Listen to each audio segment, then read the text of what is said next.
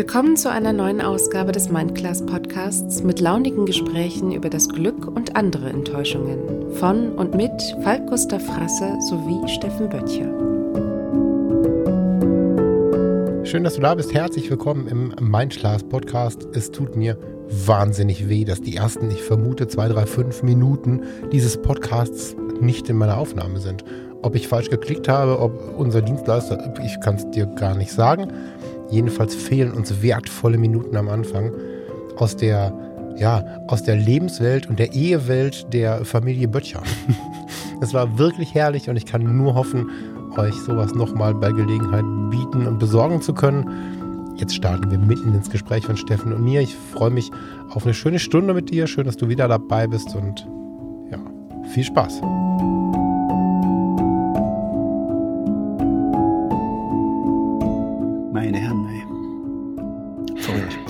Verrückt, aber ich will mich nicht beschweren. Es ist so schön. Naja, ich wollte gerade sagen, also Rechnungen schreiben ist jetzt natürlich irgendwie lahm, aber äh, vom Output her ist es eine schöne Sache. Mhm. Und ähm, ja, du warst so viel unterwegs, also besser gesagt ihr, ne, ihr wart zusammen unterwegs, ihr wart so viel unterwegs, ja. dass ich äh, ganz froh bin. Also ich habe heute irgendwie so hart übertrieben. Ich habe irgendwie Fotografie tut gut aufgenommen, habe mit Thomas gerade die Fotologen aufgenommen und jetzt mit dir. Und das ist der erste Tag, den ich mich aus dem Bett traue, nach zwei Wochen. Ähm, ich habe gleich faktisch keine Stimme mehr und bin auch jetzt schon irgendwie ziemlich schwach, aber das ist nicht schlimm, weil äh, ich habe gehört, du hast so viel erlebt, dass ich dir jetzt quasi nur durch eine Solo-Episode helfen muss. ja, vielleicht klären wir das mal kurz auf. Wir hatten ja zwischendurch schon ja. mal ein bisschen, ich will mal deine Stimme schon, zwischendurch schon mal ein bisschen Kontakt und du, dich hat's richtig erwischt. Ne? So immer ja, ja. zwischen Hoffen und Bang, habe ich Covid, habe ich keins, ist es eine Erkältung, ist es eine Grippe? Ich glaube, du hast so, eine, so ein schönes Viren, schönes Virencocktail irgendwie in deinem Körper gehabt, der mhm. dich äh, niedergezwungen hat. Und immer wenn wir aufnehmen wollten, kriegte ich eine, eine WhatsApp, ich bin immer noch Matsche im Kopf. Dann haben wir zwei, dreimal versucht zu telefonieren. Das, ja, deine Stimme klang auch nicht gut. Ja, ey, am Ende ist ja gut, dass es jetzt kein Covid war, aber also ich muss sagen, ich bin ziemlich beeindruckt. Also mir war, mir war nicht klar, was aus so einer kleinen Erkältung werden kann. Also natürlich habe ich schon mal eine schlimme Erkältung gehabt, ne? aber in den jetzigen Zeiten ist es halt auch nur halb so witzig, wenn du dich dann testen lässt und in Quarantäne bist und dann muss natürlich Farina mit in Quarantäne und dann ist da die halbe Stadtverwaltung irgendwie mit betroffen und so. Das ist, also, ich bin, sagen wir mal vorsichtig, ich bin gespannt, wie uns dieser Herbst noch so begegnen wird mit diesen ganzen, ja, im Prinzip musst du ja mit jedem Halskratzen dich schon testen lassen, wenn du, wenn du mhm. viele Menschen um dich herum hast und ja, heute geht's halt wirklich, also dass ich jetzt noch reden kann, zeigt halt, dass ich echt auf einem guten Weg bin, aber ich habe da jetzt zwei Wochen gelegen ne? und ich muss gestehen, in der Zeit jetzt auch. Ich hatte ja, ich meine, du weißt ja, ich habe äh, super viele Bälle, die ich in die Luft werfe, damit was oben bleibt im Moment. Ganz, ganz viele verschiedene Baustellen, die sich damit beschäftigen, was ich jetzt alles in der nächsten Zukunft so mache. Und da so voll ins Bett geworfen zu werden, dass ich auch wirklich so dachte, so, oh, also heute mache ich mir mal einen Tee, so als Tagesaufgabe.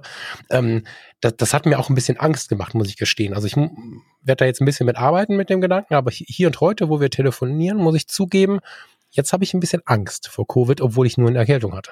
Also da muss ich ein bisschen. Na, und ich kann dir sagen, das eine ist Covid, willkommen, äh, und das andere ist willkommen Selbstständigkeit. Wenn du selbstständig bist und dich erwischt so und du kannst, äh, du liegst dann flach und äh, ich will gar nicht drüber nachdenken, was passiert, wenn du dann irgendwie so Langzeitfolgen hast und keine mhm. richtige Versicherung, Berufsunfähigkeit kriegt ja auch nicht jeder. Also mich hatten sie vor, weiß ich nicht, zehn Jahren, als ich eine abschließen wollte, gar nicht erst aufgenommen. Haben gedacht, ja, nee, du bist ja. sowieso, du bist sowieso hin, Junge. Ja. Ähm, ja, deswegen, das ist, das ist nicht lustig und ich kann das komplett verstehen. Ich habe ähm, auch, weil meine Schlagzahl im Moment jobmäßig, Gott sei Dank, so hoch ist, dermaßen, passe ich dermaßen auf mich auf, was Ernährung angeht, Bewegung angeht, was aber auch die, ähm, ja, die AHA-Regeln angeht. Also ne, Abstand halten, Hygiene und ähm, ähm, Alltagsmaske, also ich habe wirklich den ganzen Tag äh, versuche ich Abstand zu halten, äh, desinfiziere mir die Hände permanent und so weiter, weil ich mhm. ja wirklich, wirklich echt mit vielen Leuten unterwegs bin, die ebenfalls viel unterwegs sind. Ne? Also und wenn ich dich an dem Punkt kurz mhm. unterbrechen darf, das hört gleich bestimmt auf, aber das ist der, das ist einer der Punkte oder also beide Punkte, die du genannt hast. Auf der einen Seite bin ich ja jetzt also jetzt ist so finanziell ganz blöd, weil ich halt jetzt mich gar nicht mehr bewegen konnte. Das ist ja auffangbar in den nächsten Wochen und Monaten. Aber die Tatsache, dass ich mit allem, was ich weiß und auch so fachlich gelernt habe, aufgepasst habe wie ein Schießhund und mir trotzdem eine blöde Erkältung, also irgendeinen grippeähnlichen Virus eingefangen habe, der ja noch lange nicht so ansteckend ist, mutmaßlich, wie Covid, zeigt ja, dass die Wege trotzdem offen sind und du dir trotzdem halt hast dir den Arsch auf, auf Deutsch gesagt, und trotzdem kriegt's dich halt. Und das ist was, da, da irgendwo liegt jetzt diese Sorge und diese Angst begründet. Ich bemühe mich ja gerade schon um, um, um so einen Teilzeitjob, der, weil ich das genauso empfinde, wie du es gerade gesagt hast, der mich da so ein bisschen fängt. Ja, also ich bin da wirklich in großer Aktion deswegen, weil ich mir einfach sage, also ich krieg mit einer Krebsvorgeschichte natürlich keine Berufsunfähigkeit. Mhm. Ne? So. Und ähm, ich will weiter natürlich meine eigenen Dinge tun und das passiert auch weiter, aber so 60 Prozent besorge ich mir jetzt, woher auch immer. Also ich bin da aktiv in der, auf der Suche, weil ich einfach sagen muss, dass ich jetzt zu diesem späten Zeitpunkt mit 42 jetzt hier und heute mit dem Blick auf Covid und die letzten Monate nicht guten Gewissens dauerhaft in die Selbstständigkeit setzen kann. Vielleicht kommt das nächstes, übernächstes Jahr nochmal. Aber das ist echt krass. Also wäre auch gar nicht möglich. Also zwei Wochen jetzt, gut, es tut weh. Hm. Aber einen Monat? Also ja, dann, dann wobei kann ich Hartz IV beantragen. Also.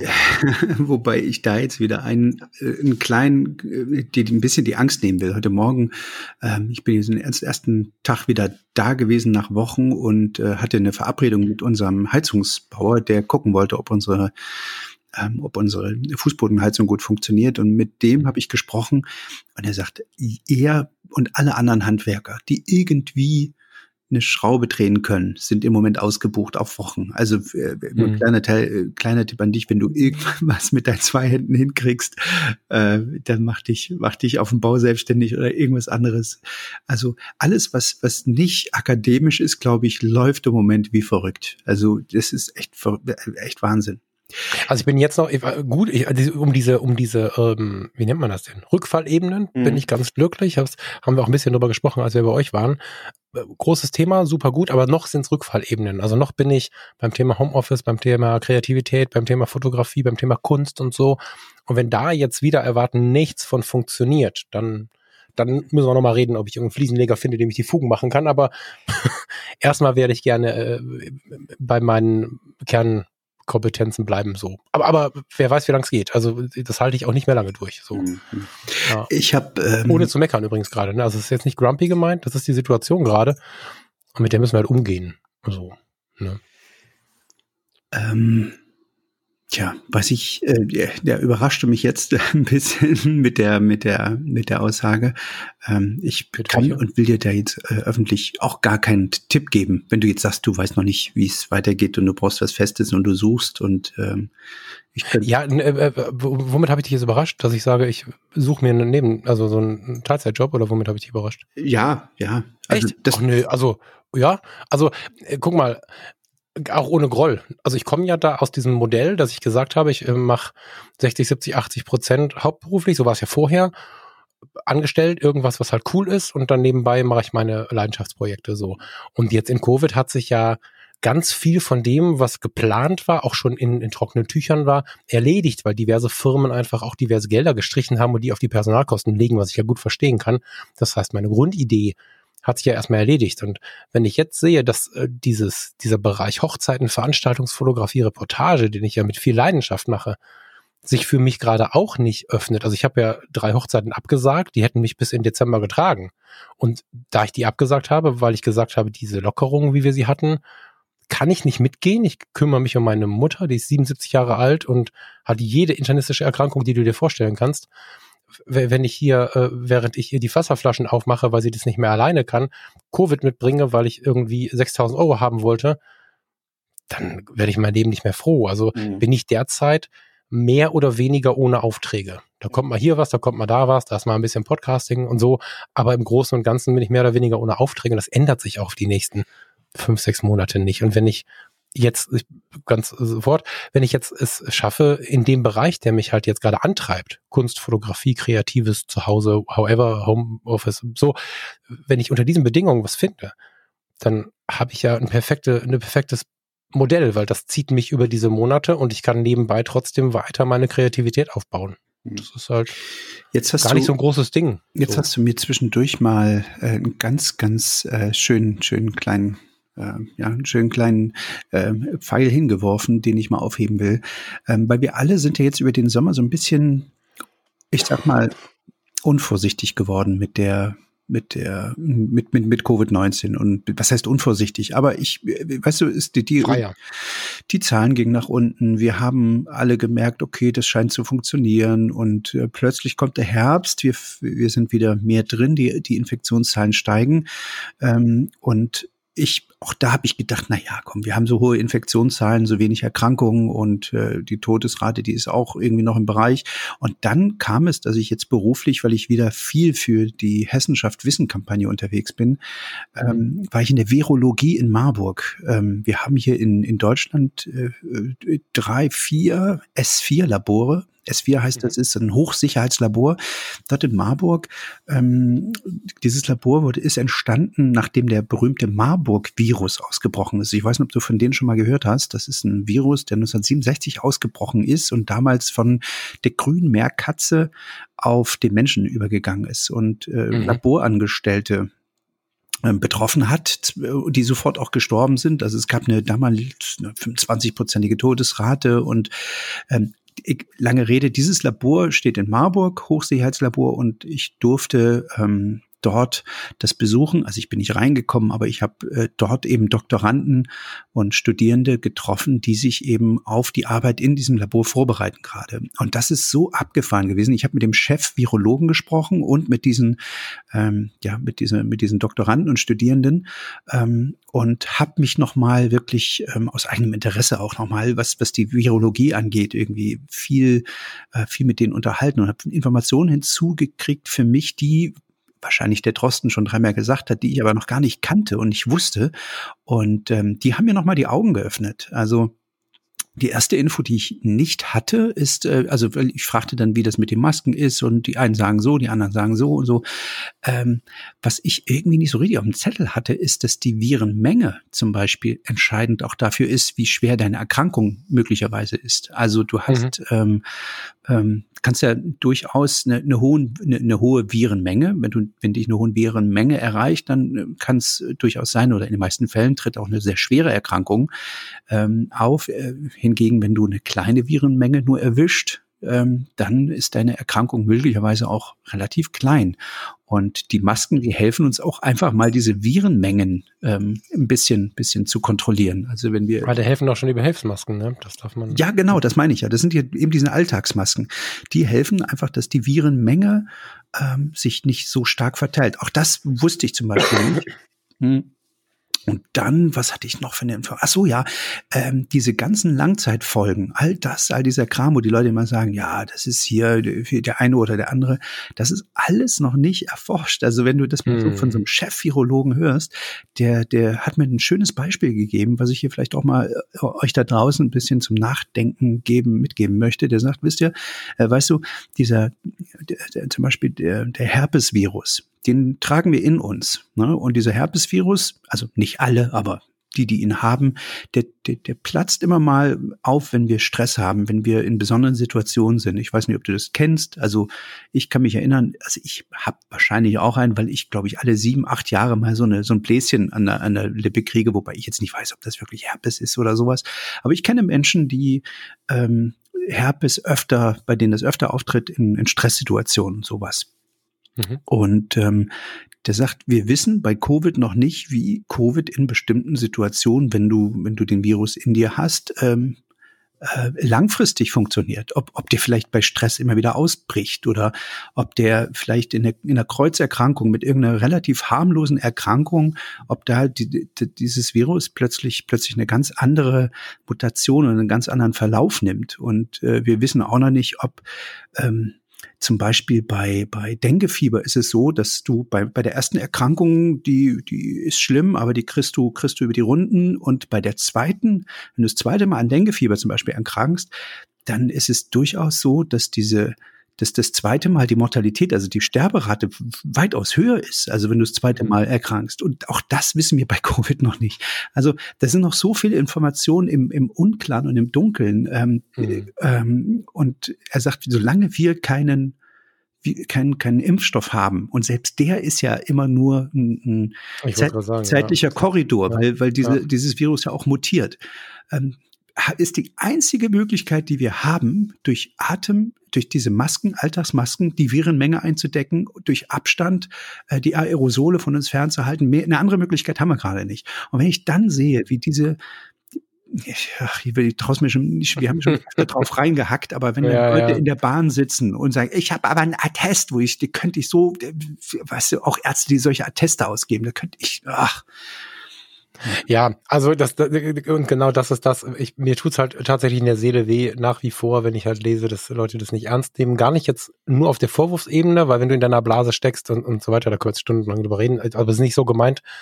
Ich, ich will mich so ein bisschen davon distanzieren, immer nur alle. Also mich macht das schon sauer, aber es hilft auch nichts, immer nur zu schreien, sondern es macht mich halt mehr traurig oder ängstlich, wenn ich das höre und wenn ich sehe, wie zum Beispiel gerade in Berlin gefeiert wird weil ich jetzt halt nochmal hart daran erinnert wurde. Ne? Ich meine, ich habe meinen Freundeskreis eingeschränkt dadurch, also eingeschränkt, also das fühlt sich so an, da kann ja keiner was dafür, sind wir uns heute, glaube ich, einig, aber dennoch habe ich natürlich die Menschen angerufen, die mit mir rumgehangen vorher, äh, rumgehangen haben vorher. Also wir haben einen Abend mit zwei Ärzten verbracht, die in ihrem Krankenhaus im Kreis laufen und einen Tag später kriege ich Symptome. Da muss man schon mal Bescheid sagen. Ne? Und ähm, bei Farina in der Kommune, die arbeitet bei der Stadt, äh, war auch dann erstmal Homeoffice angesagt und Quarantäne und äh, Büros getrennt und weiß der Teufel. Also man macht damit ja auch so eine gewisse Unruhe und hat ja selber in sich eine Unruhe und weiß auch nicht, wie verläuft das jetzt. Habe ich es jetzt, habe ich es nicht. Wenn ich es habe, genau wie du sagst, was passiert dann? Und das hat mich hart sensibilisiert und genau das, was du sagst, diese ganzen hm, offenen Punkte, von denen wir überhaupt nicht wissen, wie es geht lassen mich nochmal neu überdenken und dann auch nochmal mehr überdenken, was ich gerade schon gesagt habe, wie vorsichtig ich eigentlich sein muss und ich möchte sogar noch vorsichtiger laufen, als ich die Wochen eh schon gelaufen bin, weil ich habe es mir ja trotzdem eingefangen. Ne? Wie du schon sagst, Maske und Co., das hilft alles. Also die, diese, dieses, das hilft eh nichts, ist halt Quatsch. Natürlich darf man sich nicht darauf verlassen. Du atmest ein und ziehst den Sauerstoff an der Seite, also beziehungsweise deine Atemluft an der Seite vorbei. Das ist sicherlich ein Problem in der Alltagsmaske. Aber im Großen und Ganzen ist es ja trotzdem so, dass wenn du, keine Ahnung, einen Quadratmeter, was auch immer hast und latscht da durch, äh, machst du mit oder ohne Maske, du hast davon was eingeatmet, aber halt nicht alles. Also mega spannend, was du sagst und eigentlich kann man das nicht laut genug sagen und nicht laut genug immer wieder erklären, damit wir alle aufeinander Acht geben. Und selbst wenn wir vielleicht nicht dran glauben, sollten wir überlegen, ob es eine Prozent, zwei Prozent Möglichkeit gibt, dass wir Unrecht haben, weil wenn es die gibt, dann gefährden wir halt Menschen. Und ja, ich bin nochmal alarmiert tatsächlich. Ja. Ähm, hm. Dann habe ich mich da ja mit, mit äh, Doktoranden äh, unterhalten, die sich wirklich, das muss man sich mal vorstellen, zwei Jahre lang vorbereiten, bevor die dieses S4-Labor betreten dürfen. Also die, der, hm. wir waren in einem Testlabor und in diesem Testlabor ähm, da musst du halt eine bestimmte Schutzkleidung tragen und da musst du bestimmte ähm, ja, Schleusen und dann musst du dich vorher waschen und hinterher duschen und also das dauert so 17, 20 Minuten, bevor du erst fertig mit dem Umziehen bist, weil du mhm. drei Paar Handschuhe übereinander ziehen musst und und und und. Also es ist wirklich ein, ein riesen Theater, was du da veranstaltest. Und erst nach drei Jahren, wenn sie, die haben ja, also Virologie ist ja kein, kein Studium an sich, sondern das ist quasi ein Aufbaustudium, nachdem du äh, Humanbiologie zum Beispiel studiert hast. Facharzt, ja. ja. Und ähm, dann ist Viro, es ist ja nochmal eine, eine Spezialisierung. Weißt du, wenn ich dann sehe, wie lange die studieren, wie viel Wissen die sich aneignen, um überhaupt zu verstehen, wie das Ganze funktioniert. Und ich sehe dann wir haben drüber gesprochen, im eigenen Umfeld dann so ein paar Hobby-Virologen, die sich über drei YouTube-Videos irgendwie ihr ganzes Wissen ziehen und dann ähm, das in die Wel Welt rausplärren. Halleluja, echt, da ist das, da wird man immer, ja, ja, immer demütiger, sage ich jetzt mal vorsichtig. Jetzt haben wir heute den Fall, heute ist der 2. Oktober. Ähm, heute Morgen wache ich auf und die erste mm. Push-Nachricht, die ich kriegte, war, mm. Donald Trump hat Covid-19 und ja, äh, das nächste, was du dann siehst, ist diese Häme und dieser Spott, die darüber ausgekippt werden. Und das hat mich wieder, das hat mir wieder zu denken gegeben, weil Also ganz ehrlich, ich, ich glaube, wir beide müssen uns jetzt nicht erklären, dass wir mit, mit Donald Trump wenig anfangen können und mit seiner Art, auch wie der neulich in der, in der TV-Debatte ähm, agiert hat. Ja, ich habe mir Wecker gestellt, wir haben uns Aber das angeguckt. Es, ja.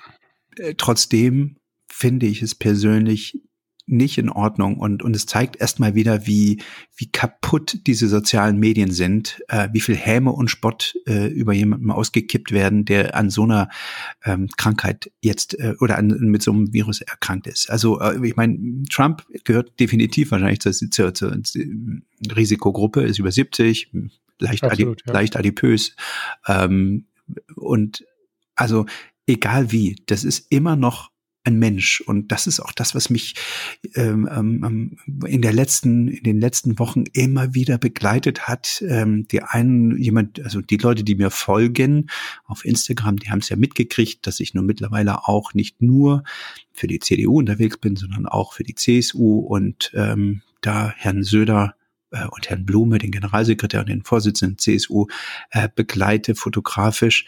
Und was ich da schon wieder für Mails bekommen habe, Leute, Leute, Leute, also diese, ich sag mal, lernt grau. Versucht einfach mal die Meinung eines anderen auszuhalten. Ich bin ja auch nur der Fotograf, ich bin nicht Söder, weißt du, aber was ich da schon wieder für Mails bekomme, ich meine, mittlerweile lösche ich die, ich will mich auch nicht drüber aufregen, aber was ich, was ich meine, ist eigentlich, was mich ärgert, ist, dass die Leute eine, eine Meinung, die sie nicht selbst vertreten oder von der sie vielleicht nicht überzeugt sind, nicht mehr aushalten können. Und das ist echt was, was ich im Moment gerade in den letzten Wochen, Monaten immer mehr merke. Und das ähm, ähm ja, macht, macht, mich, macht mich echt äh, traurig, muss ich echt sagen. Das hat, das hat ja viel mit Angst zu tun, so, ne? Aber das irgendwann hört es halt mit dem, mit dem Verständnis dafür auch auf. Ich war da noch aggressiver mit unterwegs. Also aggressiver im Sinne von, dass ich mich darüber laut wirklich so geärgert habe, dass man es mir auch angehört hat. Mhm. Inzwischen muss ich, also Selbsterfahrung heute Morgen war, ich habe die Allmeldung gehört und habe mit mir, also ich habe in mir damit gerechnet, dass ich jetzt so ein ablasse und ich habe nicht mal mehr vor mir alleine mich getraut, diesen Gedanken irgendwie loszulassen, weil ich irgendwie gedacht habe, nee, ich hätte alle Wochen, die jetzt vergangen sind, damit gerechnet, dass ich zumindest mal kurz grinse war nicht möglich. So. Und das freut mich sehr, weil das irgendwie so ein Zeichen von Menschlichkeit ist und also freue ich mich, dass ich selber scheinbar dann noch äh, Antennen und, und, und, und Sensoren am Start habe. Und dazu möchte ich einfach tatsächlich einladen. Also ich habe so ein bisschen versucht, den Kurs zu wechseln von ihr seid doch alle bescheuert äh, zu so einer Einladung mal drüber nachzudenken, weil solche Dinge wie ähm, wenn es eine ein- oder zweiprozentige Chance gibt, dass du Unrecht hast, solche Dinge finden eher ein Gehör oder zumindest ein heimliches drüber nachdenken, als wenn ich sage, du bist ein Idiot. Und am Ende, wenn jemand in seiner Blase gefangen irgendwie, am Ende haben die auch nur Panik, diese Leute. Und ich wünsche mir viel mehr Menschlichkeit. Ich meine, Steffen, mhm. du hast es äh, gesehen, ich meine Facebook-Reichweite ist ja gleich null. Ich habe es jetzt ein halbes Jahr nicht bespielt, dann mal was gepostet. Ich habe keine Ahnung, da haben irgendwie zehn Leute hingeguckt. Aber, aber ich habe äh, kürzlich von, von dem ja inzwischen umstrittenen Dieter Nuhr ähm, das persönliche Interview von Phoenix, glaube ich, war es, ne? Habe hab ich geteilt. Gesehen, habe ich gesehen, ja. Genau, ne, weil es halt darum ging, weil es genau darum ging, was du gerade gesagt hast, um diesen, um dieses Aushalten der anderen Meinung, ohne gleich mit einem Shitstorm, mit einem lauten Gebrülle zu reagieren. Witzigerweise ist die Aufnahme von Fotografie tut gut heute auch in die Richtung. Also es ist halt so, dass du sagst irgendwas, bis zum Komma und dann hast du schon ein Problem, weil dahinter die Begründung oder die Ausführung oder, der weitere Gedanke wird in der Regel schon nicht mehr gehört, weil man irgendein Triggerwort gehört oder weil viele Menschen irgendein Triggerwort hören und dann das Schreien beginnen. Und das ist sehr gesellschaftsfähig geworden und dadurch sind wir in der Situation, irgendwas zu äußern. Irgendwer wird es schon kacke finden und sich dazu dann aber auch so laut äußern, dass du dann gar keine Chance mehr hast, darüber zu sprechen. Und ja, das ist eine gewisse Aggression, Lautstärke, die momentan reinkommt, die ist tatsächlich anstrengend. Da ähm, also habe ich mich ja schon ein bisschen tiefer mit beschäftigt jetzt. Mein, ja, mein, ja, mein erster Impuls heute Morgen war in der Tat, dass ich gedacht habe, ach guck mal, jetzt hat er Covid. Ich hoffe, dass sich seine, sein Agieren gegenüber ähm, dieser, dieses Virus, diesem Virus ähm, verändert. Also ich habe wirklich, mhm. also das mhm. war so mein erster Impuls. Ähm, ich habe gedacht, okay, jetzt ist er krank, jetzt wird er hoffentlich doch in Zukunft nicht wieder anfangen mit, äh, wir brauchen doch nur Desinfektionsmittel irgendwie spritzen oder trinken oder äh, ja, ähm, ja. wir brauchen keinen Mundschutz und äh, der, der, ist nicht so schlimm und so, ähm, sondern ich habe wirklich gedacht, okay, das hat was Gutes, nämlich, dass er die Krankheit jetzt vielleicht ernst nimmt. Und ähm, ja, als ich dann wieder gesehen habe, wie die, wie die, wie das soziale Netz da draußen reagiert, das hat mich echt schon wieder traurig gemacht. Das, ich meine, machen wir uns nichts vor, ne? Das macht ihn jetzt nicht schlau. Aber, aber äh, wie auch immer, ich, ich halte ihn halt ähm, stand bis gestern Abend. Ich sag das jetzt mal so krass. Ich halte ihn schon für einen gefährlichen Menschen in seiner Art, wie er agiert und so. Und ich habe direkt diese Hoffnung in mir gehabt, erstens, dass das mit Covid so ein bisschen schnallt, dass er da anders kommuniziert. Aber sind wir ehrlich, auch wenn er abgewählt werden würde oder wir drücken es positiver aus, wenn jemand anderes hineingewählt wird, bleibt er ja da und er ist ja ein mächtiger Mensch. Und wenn wir nur von seinen Geldern und Firmen ausgehen, und es wäre natürlich ein schöner Effekt, wenn der gute Mann jetzt nicht daran die Augen zumacht, sondern danach auch ein wenig weniger von diesem Gefahrenpotenzial ausstrahlt und vielleicht einfach merkt, es geschenkt bekommt, kurz vor, bevor sein Leben zu Ende geht, weil so viele Jahre wird er nicht mehr haben, zu merken, dass doch so eine gewisse Güte und so eine gewisse, ja, Sanftheit dann doch ganz gut tun kann. Ja, aber das, das glaube ich jetzt auch nicht, ne? aber hm, weißt du, ähm, zurück zu dieser TV-Debatte, die du ja auch in der Nacht geguckt hast. Ich habe hm. sie mir nicht angetan, weil ich eigentlich das äh, vermutet habe, dass das passiert, was passiert ist. Aber ich habe danach natürlich mir mir nicht alles, aber einen Zusammenschnitt angeguckt und ich habe wirklich gedacht, diese einstmals wirklich große Nation mit diesen, äh, die die die durch Obama ja nun wirklich irgendwie sehr smart wirkte, immerhin. Also ich sage jetzt bewusst wirkte, weil innen brodelte es auch, diese, diese mm, den Rassismus, den gab es auch schon unter Obama. Ähm, aber nach außen hin wirkte diese Nation immer als, als auch ein stabiler Anker. Und dann sitzen, stehen da diese beiden alten Herren und, und äh, also der eine brüllt, der andere sagt irgendwann Shut up, man. Und ich meine, ich habe es auf der, irgendwie auf eine Art verstanden, dass beiden so reagiert, auf, auf die, ne, weil er irgendwann wirklich die Schnauze, glaube ich, voll hatte und es eine sehr menschliche Reaktion war. Aber ich kann mich erinnern, ich, ich, ich, kann, ich kann mir nicht vorstellen, dass Angela Merkel in der Lage wäre, so sowas äh, so zu reagieren. Und da bin ich wirklich auch, ich weiß, ich bin wirklich froh, dass wir so besonnene Politiker haben. Und ich meine da wirklich ähm, alle, die ich im Moment kenne, also besonnen im, äh, im, im Sinne von überlegt ähm, und im Sinne von ähm, die richtigen Entscheidungen treffen. Und das, äh, da muss ich wirklich sagen, Halleluja, ich äh, ziehe wirklich vor, vor allen den Hut, die im Moment in Verantwortung stehen und Entscheidungen treffen müssen und auch andere Meinungen aushalten müssen. Auch das erlebe ich ja. Ähm, der Söder hat es ja in seiner in seiner Rede zum virtuellen Parteitag, die ja Furore machte, vor allem wegen seiner Tasse. Ja. ähm, hat es aber, ähm, wie ich fand, auch äh, irgendwie ja nochmal noch mal gezeigt. Also er hat ja vorgelesen sozusagen, was ihn an, an, an, an Mails erreicht und ähm, das mal zu hören. Und man hat auch echt gemerkt, dass es ihm irgendwie ähm, nicht so einfach über die Lippen ging. Ähm, also wir befinden uns gerade in so einem, in, in einer gesellschaftlichen Phase, wo ich ähm, echt äh, nur nur hoffe und wünsche, dass dass ähm, Leute jetzt so langsam mal anfangen wieder runterzukochen und dass dass äh, jedes jedes kleine jeder Mensch jeder von euch da draußen der ein bisschen besonderer ist ähm, auch andere Leute die gerade hochkochen anfängt mal ein bisschen zu beruhigen und in den Arm zu nehmen weil ähm, das das ist echt nicht schön das ist wirklich keine, ähm, also ich habe mich immer weiter natürlich irgendwie jetzt aus den sozialen Medien rausgezogen, weil ich das echt äh, nicht mehr ertrage. Und ich merke aber im täglichen Umgang auch gerade, ich mit den Politikern unterwegs bin, die ja ähm, auch spontan Besuche bei normalen Bürgern machen. Also das, das habe ich echt erlebt, äh, wo, wo, wo ich mit mit ich, kann, ich war gestern mit Paul zum Beispiel in der in der Arche. Das ist, ähm, ich weiß, kennst du die Kinderarche? Das ist so eine so eine Einrichtung für sozial benachteiligte Kinder. Ähm, und wo? Also es gibt hier einige in, in, Berlin. In, in Berlin ja gehört, äh, aber ich glaube, da gibt es einige. Da gibt es einige, genau. Und das ist eine so wundervolle, so eine wundervolle Einrichtung mit Menschen, die da unglaublich sich engagieren und mhm. äh, für sozial benachteiligte Kinder. Weißt du, das sind so Kinder, die, die nichts dafür können, dass sie, dass sie in, in, so, in so eine Zeit reingeboren sind, in so eine Situation reingeboren. Das sind natürlich zum einen Flüchtlingskinder, ähm, aber auch viele ähm, ja, deutsche Kinder, ähm, sozial, also ne, von, von sozial äh, schwachen, schwachen Familien, aus sozial schwachen Familien. Und die sind aber so glücklich miteinander. Und das hat mich, das hat mich zu Tränen gerührt zu sehen, wie, wie völlig normal diese Kinder miteinander spielen und auch diese Flüchtlingskinder so einfach äh, schon Berlinern, weißt du, innerhalb kürzester Zeit und mhm, miteinander. Ja, und für die spielt keine, die Hautfarbe und die Herkunft so gar keine Rolle. Und die eint, und, und das war so, so, so irre. Die, die, kam, kam dann ein Mädchen, ein Flüchtlingsmädchen, dann zu, zu Paul und fragte ihn, was sie, sie möchte gerne Polizistin werden und äh, was sie denn machen müsste. Und dann sagte er, na ja, dann musst du, äh, musst du lernen, musst du Abitur machen. Und dann sagt sie, ach schade, nee, Abitur kriege ich nicht hin. Die war, glaube ich, zwölf oder dreizehn so geschätzt.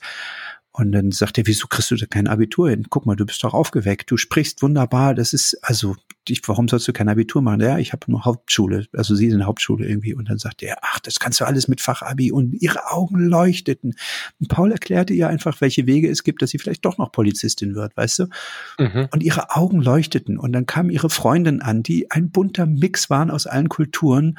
Ähm, und ähm, das, das war so, so, so wundervoll zu sehen, wie die, wie, wie, wie, wie man solchen Kindern plötzlich Mut gibt und die Augen leuchten und die ganz aufgeregt waren. Ähm, und das hat mich gestern auch echt, muss ich sagen, berührt. Und, und diese Art von Begegnung, die habe ich halt ähm, zwischendurch im richtigen Leben, was heißt zwischendurch, also in meinem Job jetzt die meiste Zeit. Ich besuche ganz viele Universitäten, Fachhochschulen, ich bin viel mit äh, Politikern auf Tour. Wir, wir, wir, teilweise geht Paul ja auch äh, jetzt im NRW-Wahlkampf einfach mal in Geschäfte rein, unterhält sich da mit den Ladenbesitzern, unterhält sich mit Unternehmern, wie es denen geht. Und die Reaktion dort, das, was ich da erlebe, das ist, das sind eigentlich immer ganz wunderbare Kontakte, wundervolle Gespräche, die weit weg sind von diesem, von diesem Geplärre, was man in den sozialen Medien sieht. Und die sind eigentlich immer das, was mich total, ähm, ja, dann wieder doch beruhigt, wo ich sage, Leute, ey, ich glaube irgendwie zeigen uns die sozialen Medien vielleicht auch die dunkle Seite unserer, unserer Seele so ein bisschen und kochen da was hoch, was eigentlich im Verborgenen bleiben sollte, müsste. Also es ist alles nicht so schlimm. Das, darauf will ich hinaus. Es ist im Real Life nicht so schlimm, wie es im, im, im, in den sozialen Medien wirkt. Aber in den sozialen Medien wirkt es, ist es wieder so schlimm, dass man das Gefühl hat, die Gesellschaft steht kurz vorm ja, kurz vorm Scheitern. Das ist ein großes ja, Wort aber, vielleicht, aber. Genau, äh, aber wenn du rausgehst, ist es halt anders. Und deswegen ist dieser, diese Mixtur dabei super wichtig. Ich beschäftige mich ja für so ein, für so ein kleines Projekt, womit ich so einen sicheren Umgang in Social Media ich will nicht sagen bewerben möchte, aber ein bisschen helfen möchte, wie man da sich sicher bewegen kann und vielleicht auch unbeschwert bewegen kann. Und da stolper ich immer wieder halt über, über Statistiken und äh, es ist ja tatsächlich so, auch wenn man sich die Umfragen zu unseren aktuellen Problemen, die in Social Media ja ganz anders da, also nicht grundsätzlich in Social Media, sondern in der falschen Blase und in, in den Kommentaren unter, keine Ahnung, den Nachrichten und so. Ne? Da, da erlebt man immer wieder, dass, äh, dass wir sind die Guten, in welchem Punkt auch immer, wie wir das jetzt anwenden wollen, noch funktioniert. Also wenn du vor die Tür gehst, stellst du fest, dass eine große, große, große Überzahl an Menschen eigentlich ein sauberes menschliches Denken hat. So und ja, es sammelt sich halt eine gewisse Gruppe in Social Media und Menschen, die vielleicht sonst nicht so laut Gehör finden oder in ihrem Leben nicht so laut Gehör finden, haben es da umso lauter und du kannst es halt auch potenzieren. Also auf der einen Seite ist das Internet ja ein riesiger Markt der Chancen, Online-Marketing. Es gibt da ganz tolle Möglichkeiten, auch mit guten Produkten gutes Geld zu verdienen. Aber all diese Taktiken die du anwenden kannst, um beispielsweise der, der digitale Flyer quasi, also die, die neue Idee, Sachen an den Mann zu bringen. Diese ganzen Werbegeschichten kannst du natürlich auch zur Manipulation benutzen. Manchmal ganz bewusst tatsächlich. Und manchmal passiert es ganz unbewusst, wenn du in eine Facebook-Gruppe kommst und, und, und beschäftigst dich viel mit dieser Facebook-Gruppe und bist den ganzen Tag oder einen halben Tag da drin und sie schreien die ganze Zeit, dass morgen was auch immer passiert, dann glaubst du das. Und das ist so ein bisschen die Gefahr dabei. Aber deswegen bin ich auch sicher, dass wir, dass wir mit Geschrei und Aggressionen nicht weiterkommen, sondern tatsächlich mit dem, wie du es ja auch immer wieder beschreibst, dass wir positiv da rausgehen und dass wir positiv uns unsere Energie, die wir da in den in die Antwort stecken, die nicht ankommt, lieber da reinstecken, dass wir, wie du gerade erzählst, als Politiker oder auch als Privatmenschen einfach mal in einem Geschäft ein paar nette Worte da lassen und vielleicht der alten Dame an der Bushaltestelle es gönnen, dass sie uns zehn Minuten vom Wetter erzählt oder so. Das ist viel, viel wertvoller als die große Welle zu machen. Das bringt halt nicht viel. So. Wie waren denn die, die Reaktionen da auf deinen Dieter Nur-Post? Also, ähm, Die, ja. Äh, ich, ich habe dieses Video, also dieses Interview habe ich jetzt auch gesehen und mhm. ähm, ich kann ihn da total verstehen. Man kann jetzt den Humor teilen oder nicht und man kann äh, das lustig finden, man kann das nicht lustig finden, man kann alles, was er sagt, irgendwie natürlich zur Diskussion stellen. Und ich äh, bin auch der Meinung, dass jemand, der seinen Kopf aus dem Fenster hängt, damit rechnen muss, dass er, er angesprochen wird. Ja, mhm. ähm, aber ich hatte auch da im Interview zumindestens nicht das Gefühl, dass er andere äh, von vornherein einfach nur verurteilt, weil sie eine falsche Formulierung genommen haben und sowas. Also und da, mhm. da bin ich voll, voll bei dir, so wie du es formuliert hast in deinem Facebook-Post. Ähm, einfach mal bis zum Ende zuhören und zwar ergebnisoffen zuhören. Also nicht schon mit einer vorgefertigten Meinung darauf warten, dass es irgendeine Formulierung gibt, die man irgendjemanden im Mund rumdrehen kann und ihn dadurch irgendwie zu, zu diskreditieren, sondern ja, dass man erstmal bis zum Ende zuhört und ähm, so wie es äh, äh, Spahn irgendwie im Sommer einmal gesagt hat, die Bereitschaft, seinen eigenen Standpunkt zu hinterfragen. Mhm. Wie war, wie war da die Reaktion? Gab es da Reaktion bei dir? Ja, also das ist jetzt relativ, weil ich Facebook ja relativ wenig bespiele. Das war mein Pri oder das ist mein privates Profil, wo ich durchaus auch Netzwerke, also ich habe da irgendwie, weiß ich nicht, 1600 Leute oder so, also Freunde. So, ähm, aber dadurch, dass ich so wenig bespielt habe, sehen nicht so viele Leute meine Beiträge. Also wenn jetzt einer von euch Bock hat, könnt ihr gerne mal eine Reaktion nachwerfen, aber ähm, es gab eine Diskussion darunter, die äh, anders, also thematisch oder, oder, oder, oder meinungsmäßig anders war als meine Gedanken, die aber sehr nett geführt war und auch kurz war. Mh, ein paar Nachrichten habe ich dazu bekommen, nichts Aggressives, zwei, drei, die nicht verstanden haben, warum ich das mache, weil, weil genau das, worum es eigentlich geht, weil sie im Kopf hatten, dass nur ja Nazi ist. Also so, also die haben im Prinzip sich darüber gewundert, warum ich was teile, ohne geguckt zu haben, was ich teile, weil in dem Interview klärt sich's ja auf. So und äh, ich bin auch nicht in allen Punkten seiner Meinung äh, so. Also ich im Großen schon, im Großen und Ganzen schon. Ich glaube, dass man hier und da schon darüber sprechen kann, äh, welche Verantwortung man so hat, wenn man in der Öffentlichkeit steht und so. Darüber darf man reden, aber man muss eben darüber reden und sollte sich die andere Perspektive anhören und so.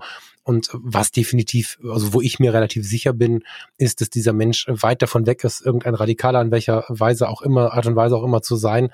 Der wohnt hier bei uns in der Stadt. Ähm, ich habe den beruflich zwei, dreimal auch, auch gesprochen. Das ist ein äußerst zuvorkommender, netter Mensch ohne große soziale Barrieren, so, so wie man dann auch hört von dem, der ihn besser kennt. Und ja, also das Interview ist schon ziemlich authentisch. Ist ein ganz, ganz schlauer Mann. Aber es ist ein ganz, ganz schlauer Mann, der kennst du diesen intellektuellen Typ, der nicht so viel darauf gibt, was passiert, wenn man es dann ausgesprochen hat? Also der, der macht es eben nicht, wie, wie vielleicht du und ich es auch schon ein paar Mal gemacht haben, dass wir den Satz, den wir jetzt sagen wollten, dann doch nicht gesagt haben, weil wir um das Echo wussten. Ja, oder das, das halt Relativieren halt direkt, ne? Das, da ja, ja, genau, oder, genau, genau, oder sich das, gleich ja, entschuldigen mitten im Satz schon. Ne? Genau, ne, das ist ja sowas, was ich auch jetzt ein paar Mal abbekommen habe, irgendwie, also als nette, netten Hinweis von unseren Hörern.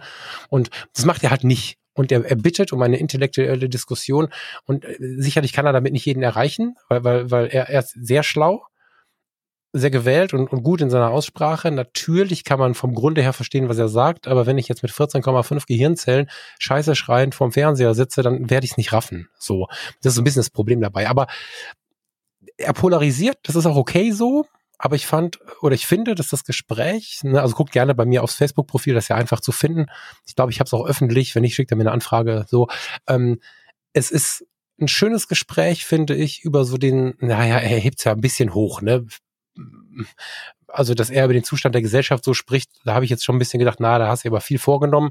Aber im Prinzip hat er ja recht. Also, dass dieses sofortige Schreien, dieses diese Lawine, die ins Tal geht und so. Da, also vielleicht sind auch die Diskussionen darunter ganz interessant zu lesen, aber es sind halt noch nicht viele. So. Aber ich es hab, nimmt halt, ähm, es zeigt halt das, was gerade ist. Ich meine, Steffen, du und ich haben es hier ja auch schon genau so erlebt, wie er es beschreibt. Und bei den Fotologen hatten wir es gleich. Also es gibt einfach eine gewisse Grundaggression aufs Andersdenken. Ja, also ich habe Drohmails bekommen, weil ich so schwul weich spreche. Was? ja, also. Ich möchte einmal, halt so. einmal ähm, eine eine E-Mail vorlesen. Also wir, wir kriegen ja immer wieder Zuschriften von euch, die, die ich wirklich unglaublich gerne lese. Ich kann jetzt nicht überall immer antworten, aber ähm, ein paar da quatschen wir beide auch immer mal drüber, Falk. Ich habe hier eine vom Christian, ich sage jetzt nicht den Nachnamen, aber Christian hat geschrieben. Ich würde die mal ganz kurz vorlesen, ja, weil dann können wir sie vielleicht nämlich auch zusammen direkt beantworten. Mhm. Ähm, lieber Steffen, ich hänge in Sachen Podcast gerade mal wieder etwas hinterher und bin am Aufholen. Du und Falk hatten in der Folge Bällebad der Vernunft, woher kommst du, aufgegriffen, ähm, also das Thema, woher kommst du, aufgegriffen. Und das hat mich nachdenklich gemacht. Denn ich stelle diese Frage auch immer wieder mal, wenn ich merke, dass mein Gegenüber seine Wurzeln nicht in meiner Heimatregion hat. Ich bin das auch schon gefragt, oft gefragt worden, als ich als Jugendlicher und junger Erwachsener in Niedersachsen gelebt habe, weil ich zwar klein Platte spreche, aber schon so gewisse schleswig-holsteinische sprachliche Details in meiner Sprache habe. Ähm, ich habe das aber nie als du gehörst hier nicht her empfunden. Darf ich mal fragen, wie Caro, also meine Frau, das empfindet? Das habt ihr noch ein bisschen offen gelassen. Mich treibt bei solchen Fragen die Neugier und ich will auch niemandem mit der Frage zu nahe treten. Vielleicht muss ich mir die Frage stellen, ob ich jemanden, der aufgrund seiner Sprache oder seines Aussehens aus einer anderen Region kommt, nach seinen Wurzeln frage. Oder ob das jetzt überkorrekt ist. Das ist jetzt erstmal der erste Teil dieser ähm, dieser Frage. Und ähm, äh, wir hatten damals, glaube ich, sogar schon Teil der Antwort gegeben. Wenn, wenn es nicht so eindeutig war, dann äh, möchte es hier nochmal tun. Also grundsätzlich empfindet das jetzt in meinem Falle meine Frau jetzt nicht ähm, sehr despektierlich und nicht nicht äh, übergriffig oder oder würde sich darüber jetzt ärgern oder aufregen oder sowas. Wenn du das aber mh, hm, in jedem Gespräch hörst, woher kommst du, dann kriegst du das Gefühl, nicht hierher zu gehören. Das habe ich eigentlich nur gesagt. Und deswegen ähm, habe ich mm, mal ein bisschen zum Nachdenken angeregt, ob diese, diese Frage vielleicht auch eine andere Formulierung äh, ob, ob man da vielleicht eine andere Formulierung für findet. Ähm, es gibt einen wundervollen Podcast, ähm, der diese Fragen beantwortet, und zwar von Linda Zerwakis. Linda Zerwakis ist äh, Tagesthemensprecherin Moderatorin und die hat einen Podcast, den ihr überall in euren Podcasts, äh, Podcast-Apps findet. Ähm, der heißt Die guten Deutschen und da unterhält sie sich mit ähm, Deutschen, die ihre Wurzeln irgendwo anders her haben. Und da stellt sie denen auch immer die Frage. Und ähm, da gibt es äh, durchaus welche, die die, äh, die Antwort oder die Frage so beantworten und ähm, andere anders. Also ich kann euch nur ähm, ja, vielleicht mal dahin verweisen, weil das wirklich eine sehr interessante und tolle Podcast-Reihe ist. Ähm, ich weiß, dass äh, wir, ich bin nun sogar noch blond und blauäugig, irgendwie das, äh, ich habe das immer so abgetan und immer so getan, als wenn, naja, hm, also für mich äh, existiert dieses Problem nicht. Also was soll ich damit? Aber ich merke, ich habe halt gemerkt im Laufe der Jahre, dass es ähm, ja auch ähm, ich ja von der anderen Seite durchaus anders irgendwie aufgenommen wird. Ich habe übrigens und das möchte ich an der Stelle einfach mal ganz kurz äh, vielleicht auch mal um meine Position ähm, zu zeigen, ähm, neulich mit Caro drüber gesprochen, dass ich als äh, junger, ja nee, 12, 13 war ich da oder sowas, kriegte ich eine Single geschenkt von meinem Vater und zwar Stevie Wonder und Paul McCartney, die hieß Ebony and Ivory. Kennst du die? Mhm. Ja, wahrscheinlich schon.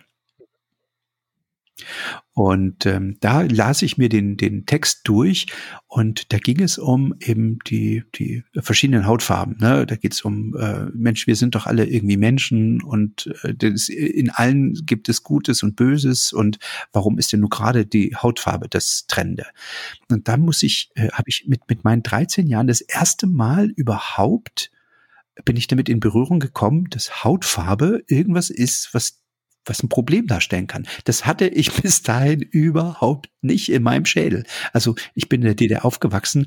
Natürlich gab es bei uns auch Menschen aus anderen Ländern. Ne? Wir hatten viele Mosambikaner, Kubaner, wir hatten Vietnamesen bei uns. Aber ich habe die, die, andere Hautfarben immer als mega interessant wahrgenommen und andere Kulturen und habe nie drüber nachgedacht, dass es etwas ist, was uns trennen könnte. Und da bin ich das erste Mal überhaupt drauf gekommen.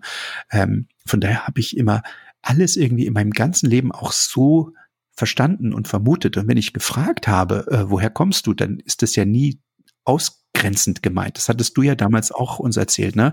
Dass du sagst, ja, ich, ich meine das doch gar nicht schlimm oder sowas. Was spannend von dabei war, dass, ähm, also wir haben zusammengesessen auf dem Eis, also mit einem Eis, mein Gott, im Eiscafé. Und da habe ich halt gesagt, ich, ich war total verwundert und habe halt ganz selbstverständlich gesagt, aber es ist doch nur ein absolutes Interesse an einem Menschen, was ich eher positiv empfinde. Und spannend fand ich, dass Caro zum Beispiel total überrascht war. ach so, echt? Also da hätte ich nie mit gerechnet, dass sich da jemand, also wir waren beide voneinander überrascht, ohne dass wir die Möglichkeit im Kopf hatten, dass das überraschen könnte. So. Wenn ich aber mich mal äh, ein bisschen zurückerinnere in die in meine ersten Zeiten in Hamburg, als ich damals aus dem aus dem Osten, also ich bin ja wirklich 1989 äh, sozusagen aus der DDR in die BRD übergesiedelt und ähm, kann mich erinnern, die ersten Jahre bekam ich immer wieder, aber du kommst nicht aus Hamburg, ne? Nee. Mhm. So, und immer dieses Jahr, ich war, teilweise war ich der Quoten-Ossi, also man hat mich eingeladen, weil man mich so als, gerade in der ersten Zeit irgendwie als Vorzeige-Ossi irgendwie gern dabei hatte und zeigen konnte, guck mal hier, ich helfe denen da drüben, so mal ganz direkt. Und das fand ich schon immer echt peinlich. Und äh, wir hatten ja, glaube ich, eine der allerersten Sendungen ähm, äh, auch schon mal drüber gesprochen, dass ich dann selbst jetzt nach 30 Jahren, ähm, wenn ich, wenn ich in Hamburg äh, irgendwie kennenlernte und die Leute sagten, aber du kommst nicht von hier, ne? Und ich sage, äh, doch, ich wohne seit 30 Jahren in Hamburg, aber du bist irgendwo anders. Äh, ich sage, ja, ich komme aus, aus äh, bin in Halle an der Saale aufgewachsen. Ach, siehst du, aber das sieht man nicht. Wo ich weiß nicht, ob das, ein, ob das ein Kompliment ist, weißt du? Und das ja. meine ich, dieses, dieses komische, wenn du das immer hörst, dann, dann vielleicht, ich will jetzt nicht sagen, dass ich meinen mein sächsischen, sächsisch-anhaltiner äh, Dialektakzent abgelegt hatte, damit ich nicht ständig danach gefragt werde, wo ich herkomme. Ähm, aber ich habe schon versucht, so zu sprechen, dass ich nicht jedes Mal in diese Grundsatzdiskussion komme. Das, das ist, äh, und die Frage, ähm, die sollte man sich vielleicht wirklich mal stellen. Also ob, ähm, ja, ob das irgendwie was, was ist, was einen selber stören könnte. Ne? Also so ein, ich nenne es mal Perspektivwechsel einmal. Ja, was mache ich mit meiner Neugier? Also ich finde es total gut, dass wir das mal ansprechen, auch dass du die Mail vorliest. Da kommt noch was, glaube ich, ne? Ja, ja, da kommt noch was. Ja, ähm, finde ich total super. Aber bei mir ist die Frage tatsächlich immer noch so ein bisschen offen. Also ich habe die, ich hatte tatsächlich nicht auf dem Radar, vor allen Dingen, weil ich ja hier im Ruhrgebiet, also meine Arbeitskollegen, wenn ich dann dann angestellt war in den vergangenen Jahren, da waren immer ein paar Marokkaner, ein paar Türken, ein paar Spanier, Italiener, naja, Spanier nicht so, aber Italiener dabei. Vor allen Dingen Italiener und Türken, klassischerweise hier im Ruhrgebiet und ähm, manchmal, wenn da drei, vier Leute sitzen mit ähm, südeuropäischen Wurzeln, dann fragst du halt, wo kommt denn die her? So. Und sie waren mitunter hier geboren und haben mir das halt nicht krumm genommen. Das ist eine ganz normale Frage. Mein, 42 Jahre meines Lebens, also so lange spreche ich noch nicht, aber bisher war das eine ganz normale Frage immer für mich. Und seit ähm, ein paar Monaten ist sie halt irgendwie so negativ beseelt. Und das, das muss ich tatsächlich für mich immer noch, also ich suche da immer noch dran rum, weil es bleibt in meinem Kopf, ja, aber ich habe doch das Interesse an diesen Menschen und anderes Beispiel, ja, ein anderes Beispiel, als als ich mit Caro zusammenkam, mein mein Vater wohnt ja immer noch in Halle und der bezeichnete Vietnamesen immer als Fidschis. Und das war, also in der DDR ist man halt mit diesem Begriff irgendwie relativ, ja, das waren halt die Fidschis. Das sind die mit den, mit den Zigaretten äh, in den 90ern, die, die in der, in der ja, Fußgängerzone gestanden haben. Und ähm, aber Caro hat es als, als äh, ja unglaublich ähm, schlimm empfunden, so benannt zu werden. Und das ähm, mussten wir dann auch erstmal der Familie klar machen, dass das Fidschi eigentlich ein Schimpfwort ist. Also äh, zumindestens jetzt vielleicht meinen sie es nicht so, aber bei dem bei dem anderen kommt es genauso an. Und ähm, ich glaube, dass das äh, natürlich auch mal im Moment wahrscheinlich diese deswegen habe ich diesen Bogen geschlagen von Dieter Nuhr. Ähm, manchmal ist es vielleicht auch ganz gut, dass man sich überlegt, tut man dem anderen damit weh, grenzt man ihn aus, äh, kann man es nicht vielleicht irgendwie anders formulieren, ohne dass man sich jetzt ständig ähm, selbst kontrolliert, wie man was sagt oder so. Ich mir passiert es ja auch, dass ich, dass ich aus einer aus einer großen Lust und Leidenschaft plötzlich Dinge formuliere, die ich äh, äh, ganz anders meine, als sie vielleicht ankommen. Aber ich löse das natürlich dann immer sofort auf, dass ich den oder die gleich in den Arm nehme und sage, ah, das tut mir leid, das habe ich nicht so gemeint. Und und ich also ich bin, glaube ich, sehr gut geübt und kann das sehr gut solche Situationen auflösen ich äh, versuche auch nicht alles zu verklausulieren und versuche mich nicht ständig zu, zu entschuldigen. Aber ich habe halt äh, gemerkt, dass ähm, ich sprachlich teilweise wie ein Elefant im Porzellanladen unterwegs war. Und ähm, das hat sich schon in der Zeit ein bisschen verändert, weil ich ein bisschen länger drüber nachdenke, vielleicht, was ich sage. Hm, ich mag das ja auch auf Zehenspitzen zu laufen. Ne? Also ich, ich komme gerade so sehr ins Trudeln, weil ich auf der einen Seite ja auch die Rückmeldung bekomme, entschuldige dich nicht immer, sei nicht immer so sanft. Das ist so, weißt du, und da bin ich auch dankbar drum, weil ich glaube schon, dass man sich ja ein bisschen darauf verlassen darf, dass mein Gegenüber mich zumindest versucht einzuschätzen und auch so ein bisschen interessant bleibt, wie ich es meine. Das ist nicht die Entschuldigung für alles, aber ich finde, dass dieser dieser kleine, dieses kleine Detail des, wie meint er es denn, egal wie viele Kommunikationsmodelle wir jetzt durchspielen, trotzdem noch eine gewisse, einen gewissen Anteil haben darf. Ähm, so, also ich, ich auf der einen Seite versuche ich ein bisschen freier und unterbrechungsfreier zu sprechen, indem ich halt nicht mich ständig entschuldige. Und auf der anderen Seite mag ich es ja total mit sanften Füßen zu, zu laufen, also mit sanften, auf sanften Pfoten unterwegs zu sein und trotzdem komme ich dann immer wieder in so Situationen, mit denen ich halt, ich möchte eigentlich niemanden verletzen. Und ich habe äh, in dem Fall, aber auch in anderen Situationen dann gemerkt, okay, diese Frage ist irgendwie nicht mehr cool. Aber andererseits, wenn ich mich für jemanden nicht interessiere, also wenn ich jetzt einfach darüber hinweggehe, also ich möchte bei dir, ich wollte von dir auch wissen, ich meine, jetzt kommst du aus Halle, das ist jetzt nicht, also weißt du, aber ich wollte ja von dir, also den Menschen, den ich kennenlerne, von dem möchte ich ja wissen, was Sache ist. Und jetzt habe hab ich dich damals schon im Steve-Pirat-Blog in Anführungsstrichen kennengelernt, aber auch da habe ich halt gegoogelt und geguckt, ob ich was finde, wenn ich mich mit irgendwem, ob ich eine Fernsehsendung gucke, wie jetzt, ich gucke gerade mit Farina zusammen The Taste und bin gerade am Raue interessiert. Ich finde den irgendwie spannend, den Mann. Dann ziehe ich mir doch Informationen rein, wie der so drauf ist und wenn ich im Privaten die Chance habe, diese Fragen zu stellen, anstatt sie zu googeln, finde ich halt super interessant. Und da weiß ich gerade, ich bin tatsächlich ein bisschen verunsichert, obwohl Kommunikation ein großes und gutes Thema für mich ist. Da arbeite ich gerade. Ich möchte einmal die die E-Mail ähm, zu Ende vorlesen, weil das genau das trifft, was du eben sagst. Also Christian schreibt weiter, du und ich, wir sind ja altersmäßig dicht beieinander und ich bin in diesem Jahr 51 geworden. Das heißt, ich bin auch mit so politisch unkorrekten Dingen wie Negerkuss etc. groß geworden. Ich, ich übrigens auch. Es ist absolut richtig, dass man keinen Menschen gegenüber aufgrund seiner Herkunft, seines Glaubens, seiner politischen oder religiösen Anschauung respektlos sein darf. Aber ich stelle mir halt schon die Frage, ob diese sprachlichen Regulierungen, die wir aktuell erleben, an der einen oder anderen Stelle nicht etwas überzogen sind. Momentan erleben wir, dass irgendein Hersteller angekündigt hat, seine Zigeunersoße künftig anders zu nennen. Zigeuner ist für mich irgendwie auch kein Schimpfwort oder negativ belegt. Jeder Mensch soll doch mit Respekt behandelt werden und jeder Mensch ist gleich. Machen wir uns das Leben aber im Moment nicht gerade irgendwie unnötig kompliziert. Boah, du, Falk und äh, boah, du und Falk, ihr seid manchmal echt anstrengend. Finde ich aber gut, macht weiter so. ja, vielen Dank, lieber Christian. Ähm, richtig, ich habe natürlich auch da überlegt, ähm, ja, ob dieser Move von der Zigeunersoße hin zu, oh, ich weiß gar nicht, wie sie jetzt hieß, ähm, äh, ob der nötig ist. Ähm, ich habe da eine klare, klare Position. Mir ist es relativ egal, was da drauf steht, wenn es schmeckt. Und wenn sich äh, ein Hersteller entscheidet, seine Soße ähm, und, und entscheidet, dass Zigeunersoße irgendwie nicht mehr zeitgemäß ist und die umbenennt, so what? Das ist, das ändert die Soße nicht und es ändert, ich finde sie trotzdem, weil das Etikett wahrscheinlich äh, genauso aussieht und ähm, mir ist das ich würde mich da niemals drüber aufregen, weil im Gegenteil, alles, was passiert ist, dass man jetzt äh, äh, merkt oder äh, dass man einfach eine bestimmte Gruppe an Menschen nicht mehr nicht mehr äh, so nennt, weil es durchaus ähm, Leute gab, die sich ähm, ja, die, denen das nicht gefallen hat, beziehungsweise die sich nicht ähm, ja, die sich irgendwie angegriffen gefühlt haben, was auch immer. Also letztlich ist es Zigeuner, meine Güte, ich bin auch aufgewachsen mit Negerkuss und Zigeuner und anderen Begriffen. Ja, aber es ist, mhm. ähm, wenn jemand sagt, pass mal auf, äh, können wir uns darauf einigen, dass es jetzt nicht mehr Zigeuner heißt, sondern ja, wenn mir das Wort rausrutscht, meine Güte, mach nicht so ein Gewese drum.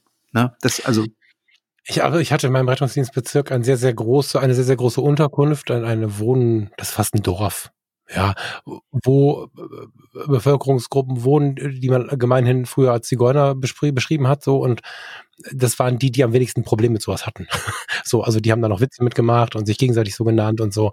Das ist so, aber da, da möchte ich jetzt gar nicht zu tief reingehen, weil also das ist ganz gut, was du gesagt hast. Ich kann verstehen, dass Christian diese Frage stellt, sehr gut sogar, ob wir da nicht einen Schritt zu weit gehen, ob wir es nicht zu verkomplizieren weil ich auch ein Freund davon bin, dass wenn es denn im Frieden passiert, und das ist halt die große Frage übrigens, aber äh, wenn es denn in meinen Augen im Frieden passiert, müssen wir die Dinge nicht komplizierter machen, als sie sind.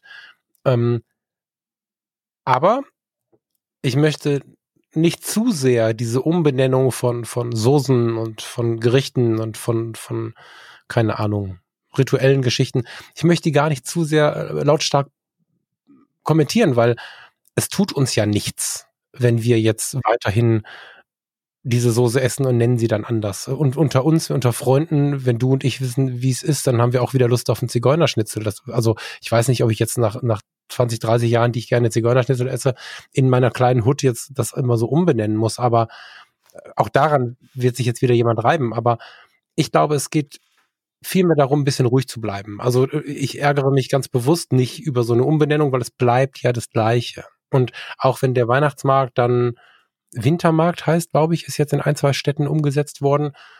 Vielleicht rolle ich im Auge und denke, ach, macht's euch doch nicht so schwer, das ist doch teuer, die neuen Schilder und alles. Aber am Ende passiert damit nichts, weil wer vorher wichtig äh, oder es vorher wichtig fand, seine Religion auszuüben und in die Kirche zu gehen, der wird nicht damit aufhören, weil es jetzt Wintermarkt heißt. Und wenn es vorher nicht interessiert hat, der hat erst recht kein Problem. Also ruhig ja, bleiben weiß, ist da. meinst. Genau, genau. Also und ich, äh, bei mir ist es so, dass ich ähm, dann immer höre, als hätten wir keine anderen Probleme. Nee, genau, wir haben keine anderen Probleme. Uns geht so gut, dass wir uns jetzt um sowas kümmern können. Ist doch herrlich. Ist doch schön. Das ist doch ein Fortschritt in der Gesellschaft. Und ich sag mal, wenn wir alten zwei, zwei alten Cis-Männer äh, uns, uns, wenn wir Zigeunersoße sagen oder uns das rausrutscht, meine Güte, dann sollen wir uns nicht verurteilen. Weil die nachwachsende Generation, meine Kinder, die, äh, für die ist das, hat das eine andere Bedeutung. Und es geht ja jetzt nicht darum, dass wir den Schalter von jetzt auf gleich umlegen, sondern einfach ein Bewusstsein vielleicht dafür entwickeln, dass es Begriffe gibt, die irgendwie auf der Gegenseite, auf der anderen Seite ähm, nicht so gut ankommen. Und ähm, das einzige, wo ich immer wieder drüber nachdenke und noch keine abschließende, noch keine abschließende Antwort gefunden habe, und da möchte ich mal euch Zuhörer ein bisschen aufrufen, uns vielleicht auch mal ähm, ein Stimmungsbild zu geben wir erleben ja gerade diese, diese, diese Cancel Culture. Also das geht jetzt sogar noch einen Schritt weiter als Zigeunersoße oder sowas, sondern ähm, es geht äh, jetzt konkret um ähm, ja, Autoren oder um, um, um äh, kann man Michael Jackson noch hören? Äh, überhaupt ist die Musik, darf die noch im Radio gespielt werden, weil man jetzt weiß, dass der möglicherweise sich an Kindern vergangen hat? Ähm, kann man ähm, eine, ein, ein, ein Denkmal von jemanden äh, muss das jetzt zerstört werden, weil derjenige irgendwann mal in irgendwo Neger gesagt hat. Oder viel schlimmer, was ich neulich gelesen habe, der kanadische hm, ähm, Minister, Minister ah, wer war es denn? Das ist der kanadische Chef, Präsident, Minister, keine Ahnung, ähm, ähm, hat einen riesigen Shitstorm gekriegt, weil er in, seinen, in seiner Kindheit, Jugend irgendwann mal als äh, äh, ja, als, als Farbiger zum Fasching gegangen ist oder irgend sowas. Und ähm, da, da denke ich, wir hatten doch in jeder Phase, also gerade wir beide jetzt, die wir, die wir jetzt irgendwie schon ähm, aus ein paar Jahrzehnte alt sind, ähm, gab es andere moralische Wertvorstellungen. Und ähm, damals Pippi Langstrumpf hat Neger gesagt. So, wir sind jetzt damit aufgewachsen, für uns war das jetzt nicht schlimm. Ähm, kann man denn das jetzt wirklich umschreiben oder ist es nicht besser, vielleicht das zu erklären und zu sagen, hier, guck mal, das ist vielleicht irgendwie ähm, ist nicht mehr zeitgemäß oder so. Also dieses, dieses Kall, also dieses Canceln von Kultur und dieses Wegschreiben und Verbieten von, von Dingen, die nicht mehr zeitgemäß sind, da bin ich noch ein bisschen, ähm, da trete ich noch auf der Stelle. Da komme ich nicht vorwärts für mich, weil ähm, ich, ich, ähm, wir hatten ja auch mal Eva Hermann hier, äh, die irgendwann, ich kann mich an eine Talkshow erinnern bei Johannes B. Kerner, als sie gesagt hat, meine Güte, äh, wir fahren auch auf Autobahnen, obwohl die Autobahn irgendwie keine Entwicklung ähm, der Neuzeit ist, sondern die eindeutig von, von, äh, von Hitler gebaut wurde. Und trotzdem fahren wir drauf und nennen es Autobahn. Also jetzt macht man nicht verrückt. Und damals hat der Johannes Bekerner ähm, es ist, äh, hat sich sofort äh, gegen sie gewandt und gesagt, also Eva, ich möchte, dass du die, die, die Sendung jetzt verlässt, weil Autobahn geht gar nicht. Wo ich dann bis heute drüber nachdenke, was meint er denn damit? Da habe ich, ich bin da äh, noch, ich trete auf der Stelle, muss ich ehrlich sagen. Und ich äh, weiß, ich bin kein Eva Hermann-Fan, um Himmels Willen, auch das wieder als kleiner Zusatz. Aber ich habe, äh, ich ja, da habe ich noch keine, keine für mich abschließende äh, Meinung gefunden. Ich muss auch ehrlich sagen, wenn ich das noch anfügen darf, dass mir zum Beispiel bei, bei, bei, ähm, man, man, man, wenn man jetzt Dinge formuliert, dann heißt es, ähm, liebe ZuhörerInnen und liebe ähm, ÄrztInnen und äh, also es wird immer dieses Abgebrochene mit dem Innen danach benutzt. Ich kann im Moment jedenfalls habe ich mich noch nicht so dran gewöhnt und ich kann mir auch nicht vorstellen, dass ich das benutze, weil es meinen Sprachfluss unterbricht und mein Hörfluss erst recht. Also ich kriege das noch nicht. Ich akzeptiere es, wenn es jemand tut, um Gottes Willen, ähm, aber es unterbricht jedes Mal meinen Hörfluss und wenn ich es benutzen wollen würde, dann unterbricht es meinen Sprachfluss. Ich bin da noch nicht durch mit dem Thema. So, jetzt habe ich eine große Brücke geschlagen gerade. Mich, also mich verstört es mehr, als wenn ich mir die Zeit nehme, die das Ganze auch verdient, liebe Zuhörerinnen und Zuhörer zu sagen. Das ist eine alte Schule der Höflichkeit, die funktioniert ich breche mir keinen, ich, also ich selbst bin nicht so panisch und glaube nicht, dass jemand ein schlechter Mensch ist, wenn das vercheckt, eben aus dem Grund, wie du es gerade sagtest, weil es einfach so viele Jahre so normal war. Äh, ich werde mich, und da jetzt mal ganz ehrlich ausgesprochen, ohne das Böse zu meinen, wahrscheinlich nicht so schnell daran gewöhnen, weil ich es unglaublich krampfig finde und unglaublich äh, plakativ auch finde. Also das lenkt die komplette Aufmerksamkeit auf dieses eine Wort und dann gleich auf dieses eine Thema und ich weiß überhaupt nicht mehr, worum es in dem Bericht geht. Finde ich nicht so cool. Ja, was du sonst erzählt hast, ist Teil dieser, dieser Nur-Geschichte, die ich da geteilt habe, ist ja genau das. Ja, also große Einladung, sich das Video nochmal anzuschauen. Es bleibt schwierig, aber vielleicht kannst du nochmal zusammenfassen, wo, wozu jetzt du die Hörer aufgerufen hast. Das, ähm ich möchte gerne ein Stimmungsbild darüber, ähm, wie wir die ähm, ähm sozusagen das moralische Wert, Wertbild aus 1963 sozusagen ähm, ob wir das wirklich canceln dürfen und uns jetzt hier heute darüber sozusagen äh, im Jahr 2000, äh, 2020 äh, einfach das wegwischen und sagen, ja, unsere, unsere Eltern waren alles, äh, äh, weiß ich nicht, you name it, ähm, weil sie, weil sie Neger gesagt haben und Zigeunersoße hatten. So, das ist jetzt, das ist jetzt ein ganz einfacher, einfacher Fall, aber wenn ich, es gibt ja viele andere Dinge, die, die da unterwegs sind. Was mich stört an dieser ganzen Debatte, und das ist so was, wo, ist, ist immer, dass, dass es nur noch ums Trennende geht. Also wenn ich jetzt sage, liebe, liebe ähm, Ärztinnen und Ärzte oder Ärztinnen, oder so, dann, dann geht es doch darum, dass, dass es äh, schon alleine Mann und Frau irgendwie ähm, ähm, getrennt werden. Ja, weißt du, was ich meine? Oder wenn es darum geht, also weißt du, es, es wird immer so das Trennende mm, in den Vordergrund äh, geschoben und nicht das Verbindende, weil für mich ist alles verbunden. Wir sind Menschen, das ist das verbindende Element.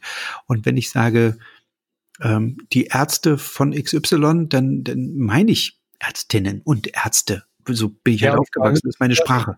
Genau, und ich glaube, ich schätze uns da ähnlich ein, nicht nur in so einer korrigierenden Form, wie das habe ich doch nicht so gemeint, sondern ähm, ich bin voll bei dir, wenn, also in meiner Gefühlswelt ist, wenn ich sage, unsere Ärzte, vielleicht denke ich auch an meine alte Station oder so, dann ist da auch die Daniela mit gemeint. Und ich persönlich habe gar keine Emotion darin, keine negative, keine positive, es ist neutral, wenn ich auch eine Frau, die dabei ist, in Ärzte mit einbaue.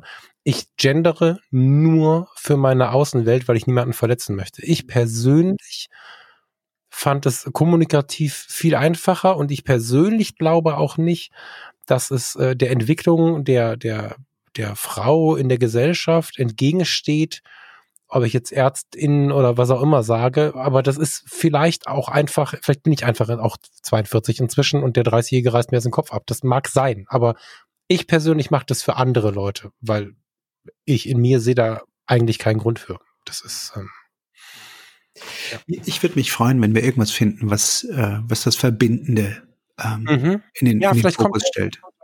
Da würde ich mich auch drüber freuen.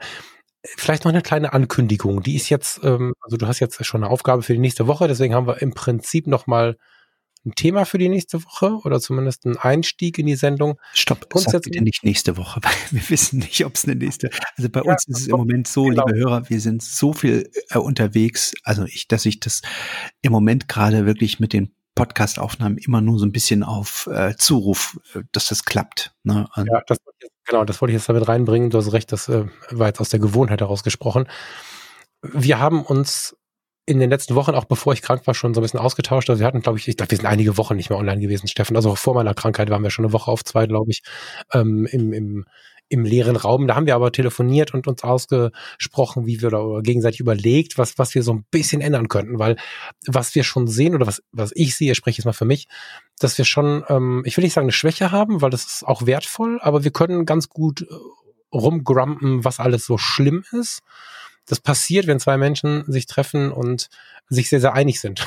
da geht es sehr, sehr schnell, dass man nicht darüber spricht, was so wunderschön ist im Leben, sondern dass man sich erstmal, das haben wir in dieser Sendung auch wieder getan, darüber unterhält, was wir gemeinsam blöd finden. Das ist eigentlich die falsche Richtung, zumindest wenn man betrachtet, was wir mit dieser, mit diesem Kanal, mit dem Mindclass Podcast äh, vorhatten. Ähm, ich glaube nicht, dass der deswegen der Cancel Culture unterliegen muss. Ich glaube, das ist ein ganz tolles Projekt, aber wir wollen so ein bisschen dran drehen. Und dran drehen heißt auf der einen Seite, wir müssen es ein bisschen entspannter sehen. Ähm, insbesondere Steffen hatte richtig, richtig zu rocken. Bei mir ist viel zu tun, aber Steffen hat richtig was zu rocken und ich finde es sehr, sehr wichtig, dass äh, so ein Podcast da nicht zum Stress wird. Also niemand hat von diesen Sendungen etwas, auch nicht du als Zuhörer, wenn wir hier sitzen und sagen, boah, krass gerade und jetzt müssen wir weiter und das, das führt halt zu nix. Heißt, wir kommen nicht mehr jede Woche, vielleicht dann doch mal wieder, aber wir machen das jetzt nach dem, nach dem Entspannungsmodus. Und wenn, wenn wir beide sagen, wir haben jetzt Zeit, dann kommt das. Ich glaube nicht, dass es alle vier Wochen wird, aber es kann halt zwischendurch mal dauern. Das ist das eine. Und wir wollen konzeptionell so ein bisschen was verändern, äh, so ein bisschen mehr ins Positive gehen. Wir wollen uns Dinge gegenseitig mitbringen und wollen so ein bisschen die Situation erzeugen, dass äh, ihr mit uns am Tisch sitzt und äh, ihr euch mit uns über Dinge unterhaltet, den Gesprächen lauscht. Das ist gar nicht so weit weg von dem, was wir jetzt gerade machen, aber ihr werdet, ihr werdet es erleben. Es ist der Versuch, das Ganze ein bisschen heimeliger zu gestalten, weil wenn Steffen und ich zusammenhängen und übers Leben quatschen, geht es auch. Hier verführt die ganze Kiste immer so ein bisschen dazu, zu sagen, ey, das ist doof und die sind doof. Und ich glaube, es tut uns ganz gut, wenn wir uns davon ein bisschen differenzieren und vielleicht, wenn wir dann alleine zusammensitzen, ein bisschen mehr zu meckern, um hier im Mindclass Podcast ein bisschen mehr was Positives mitzubringen. Ja, das ist vollkommen richtig. Also ich möchte noch dazu ähm, fügen, dass ich auch das Gefühl habe, wir sind jetzt äh, anderthalb Jahre auf Sendung, dass wir thematisch auch echt viel schon ähm, äh, sozusagen auserzählt haben und äh, wir nicht jedes Mal uns, früher haben wir ja immer ein Thema genommen und dann haben wir eine Stunde drauf rumgekaut und ich glaube, in der Fülle der Sendung haben wir echt so ziemlich alles beackert. Wenn uns zwischendurch noch mal was einfällt, auch dann würde ich sagen, werden wir drüber quatschen. Aber ähm, das Ganze darf eben alles ein bisschen lockerer sein. Wir wollen uns in Zukunft gegenseitig ähm, spannende Sachen mitbringen, die uns im Leben äh, inspiriert haben, weitergebracht haben, zum Nachdenken angeregt haben. Ähm, das kann ein Buch sein, eine Platte, eine Musik, ein Gemälde, ein Fotobildband, was auch immer. Ihr braucht keine Angst zu haben. Wir werden hier nicht mit Schönbergs Zwölftonmusik irgendwie um die Ecke kommen und das durchdeklinieren, sondern es werden ähm, durchaus mitunter leichtfüßig vielleicht an der einen oder anderen Stelle auch mal vielleicht ein bisschen was Schwereres, aber es wird alles ähm, auf jeden Fall unterhaltsam bleiben und ähm, wir werden ähm, ja darüber sprechen und uns was mitbringen und und natürlich auch immer so ein bisschen natürlich äh, vielleicht auch gesellschaftspolitisch das äh, von außen immer mal ein bisschen mit reinholen, aber das ganze ja, soll, soll, soll auf einer leichten Ebene bleiben und äh, soll euch äh, inspirieren, uns inspirieren. Es soll uns vor allem, und das fand ich an dieser Idee so schön, ähm, dem Falk und mir, ähm, ja, wir wollen uns gegenseitig äh, mehr inspirieren. Das, was der Falk sagt, wir kommen natürlich schnell in so, das habt ihr eben schon wieder gemerkt, schnell in so ein Tune, dass wir sagen, ach, das finde ich blöd und das finde ich blöd. Ich möchte mehr darüber sprechen, was uns inspiriert und was uns, ähm, ja, was uns geholfen hat, vielleicht irgendwie mit der einen oder anderen Situation zurechtzukommen, welche welches Buch uns inspiriert hat, welche Zeilen aus dem Buch uns inspiriert haben. Ich habe die blöde, geile Angewohnheit, in jedem Buch drin rumzukrackeln und mir Anmerkungen zu machen und sowas. Also ich brauche einfach nur in mein Bücherregal gehen, irgendwas rausholen und meine Anmerkungen äh, rauszusuchen und da kann ich schon wieder eine Stunde füllen mit. Hm, ich glaube, das ist echt interessant. Und teilweise wird es wahrscheinlich auch einfach nur Musik sein. Und äh, ja. wir werden darüber erzählen, wie, in welcher Situation unseres Lebens uns diese Musik irgendwie begleitet hat freue ich mich mega drauf. Ich habe ein bisschen mehr Arbeit damit haben. Ich habe mich danach, also nachdem wir dann drüber gesprochen haben, schon wieder entdeckt äh, oder äh, dabei erwischt, wie ich dann zehn Bücher am Start hatte. Wo stand das denn jetzt noch und so? Aber ich freue mich drauf. Ich freue mich da sehr drauf und feiere diese Idee. Nichtsdestotrotz, ähm, das Wort soll man nicht sagen, ne? Dennoch freue ich mich drauf, dass ihr euch äh, meldet, was ihr zu der heutigen Sendung denkt, was eure Gedanken dazu sind. Da gehen wir dann beim nächsten Mal, nicht nächste Woche rein und ja, dir, lieber Steffen, Zeit fürs Ende, oder? Ja. Stunde sieben. Vielen Dank fürs Zuhören da draußen und äh, bleibt uns gewogen. Und ja, wir freuen uns, wenn ihr, wenn ihr uns schreibt. Schöne Woche, schöne Wochen, ihr Lieben. Ach so, einen kleinen Aufruf. Hört doch mal bei Fotografie tut gut rein. Die aktuelle Episode passt mega zu dem, was wir hier gerade zufällig ersprochen haben. Bis gleich da drüben. Und Steffen, euch eine schöne Woche. Dankeschön. Bis zum nächsten Mal. Ciao. Ciao.